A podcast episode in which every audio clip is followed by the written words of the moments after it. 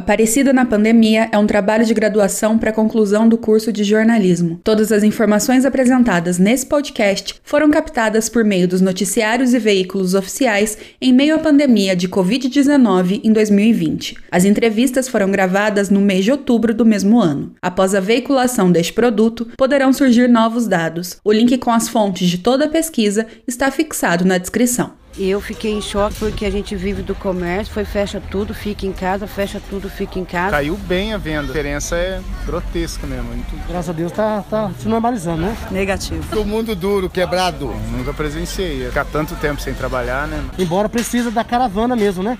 Dos Sim. ônibus que vêm visitar a cidade. Eu acredito só o ano que vem, olhe lá. Tá bem devagar, tá bem difícil. Tem momento que no particular era só eu e Deus. Olá, se você ouviu o episódio anterior, já pôde compreender um pouco sobre a realidade de Aparecida e também uma breve explicação sobre como um vírus fez com que o mundo entrasse em alerta no ano de 2020. A partir de agora, os focos serão as histórias.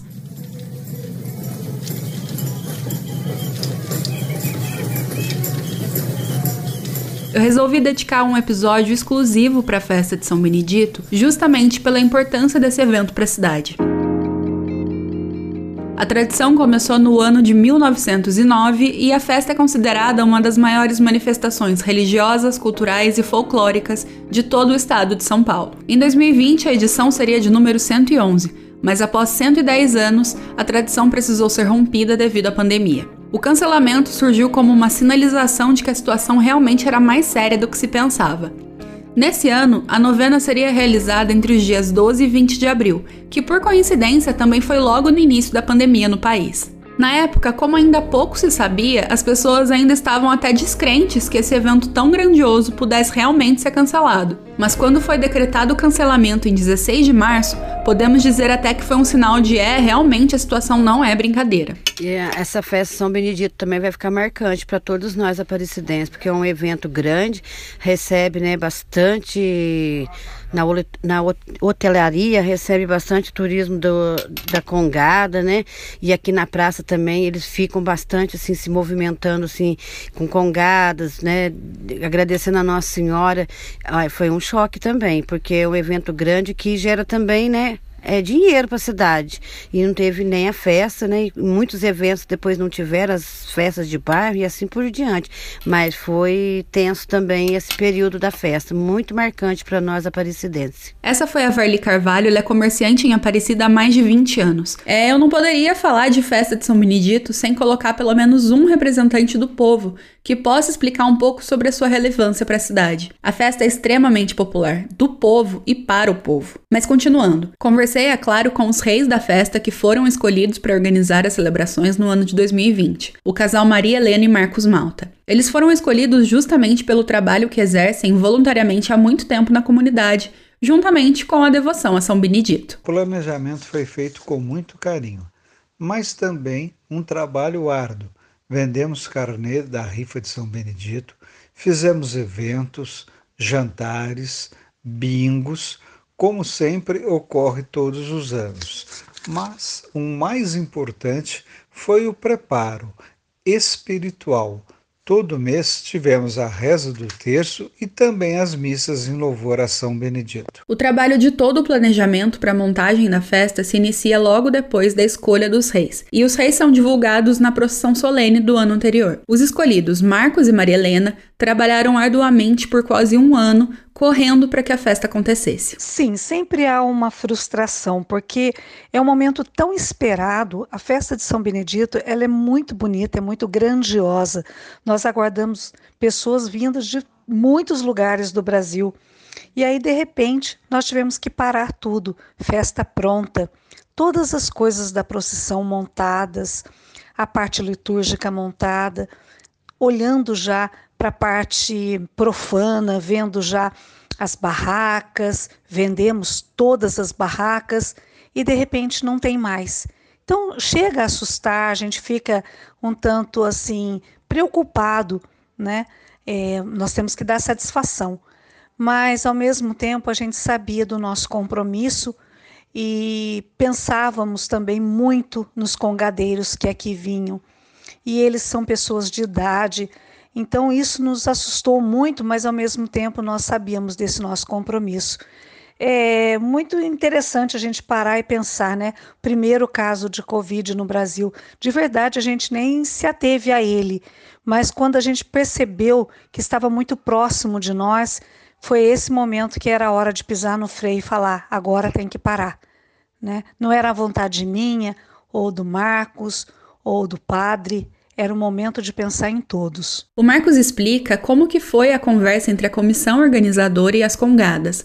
Para se ter uma ideia, em 2019, a cidade recebeu cerca de 100 grupos de congadas. Nossa comissão responsável pelas congadas entrou em contato e foi avisando.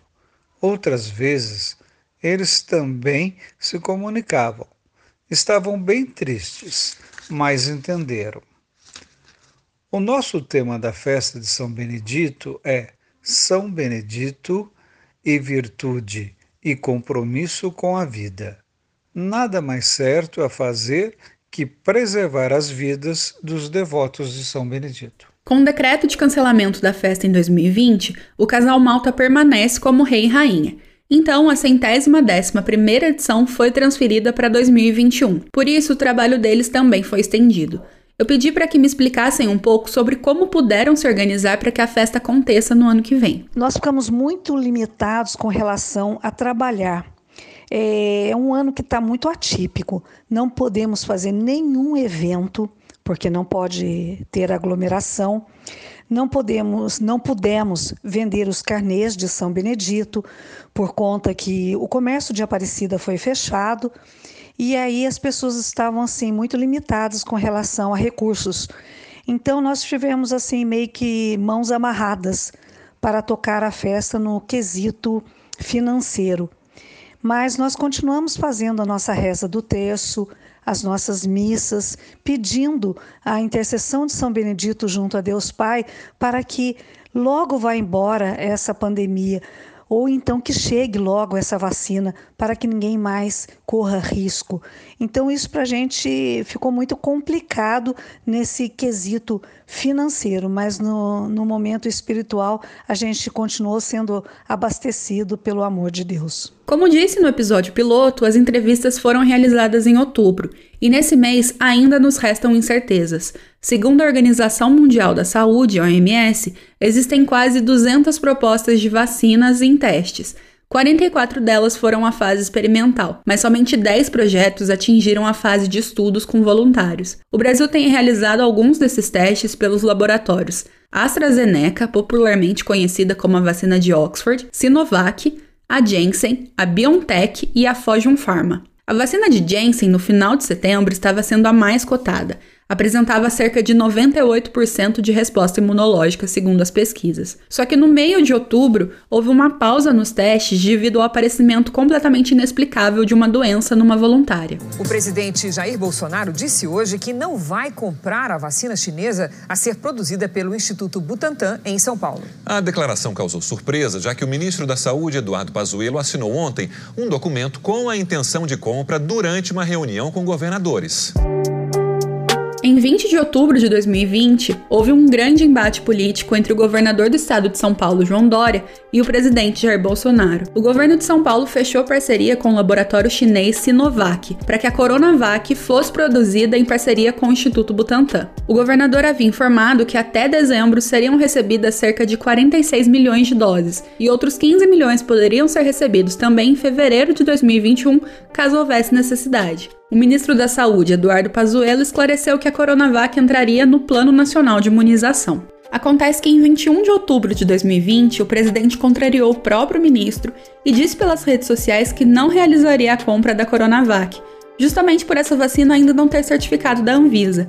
E aí ele disse que os brasileiros não seriam cobaias. O protocolo do ministro requerendo a compra das 46 milhões de doses da vacina, no valor de 10 dólares e 30 centavos cada, foi cancelado por Bolsonaro, que afirmou não abrir mão de sua autoridade. Após a declaração, houve mais polêmica, muitos questionamentos ao presidente, porque anteriormente, logo no início da pandemia, ele incentivava muito o uso do medicamento cloroquina, que também não havia sido comprovado cientificamente. A assinatura também de 6 de agosto da medida provisória que autorizava a liberação de quase 2 bilhões de reais para a produção, compra e distribuição de cerca de 100 milhões de doses da vacina desenvolvida em Oxford também foi questionada. Por que, que uma vacina poderia ser autorizada e a outra não? Esse embate é muito grande, divide opiniões em todo o país, só que a realidade é que as duas vacinas, tanto a Coronavac tanto a de Oxford, ainda estão na fase 3 de teste, ou seja, nenhuma passou por todos os protocolos de segurança para ser considerada totalmente eficaz. A pandemia continua,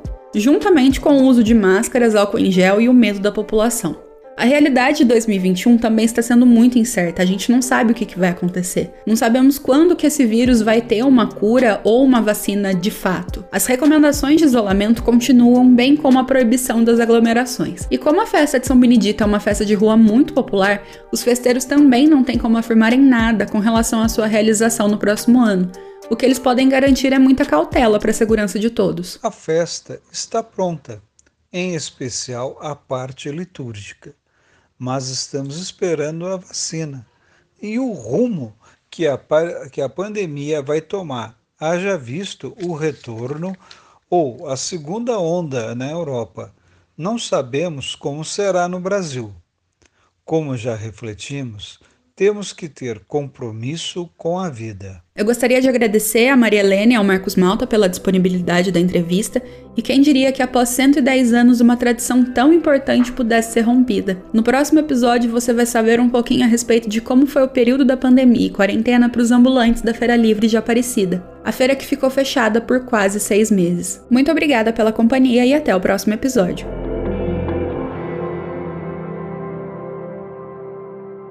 Aparecida na Pandemia é um podcast produzido, escrito e apresentado por Angélica Gouveia, sob a orientação da professora mestre Poliana Zappa. A identidade visual foi criada por Pedro Neri e a edição de áudio é de Vinícius Esquerdo.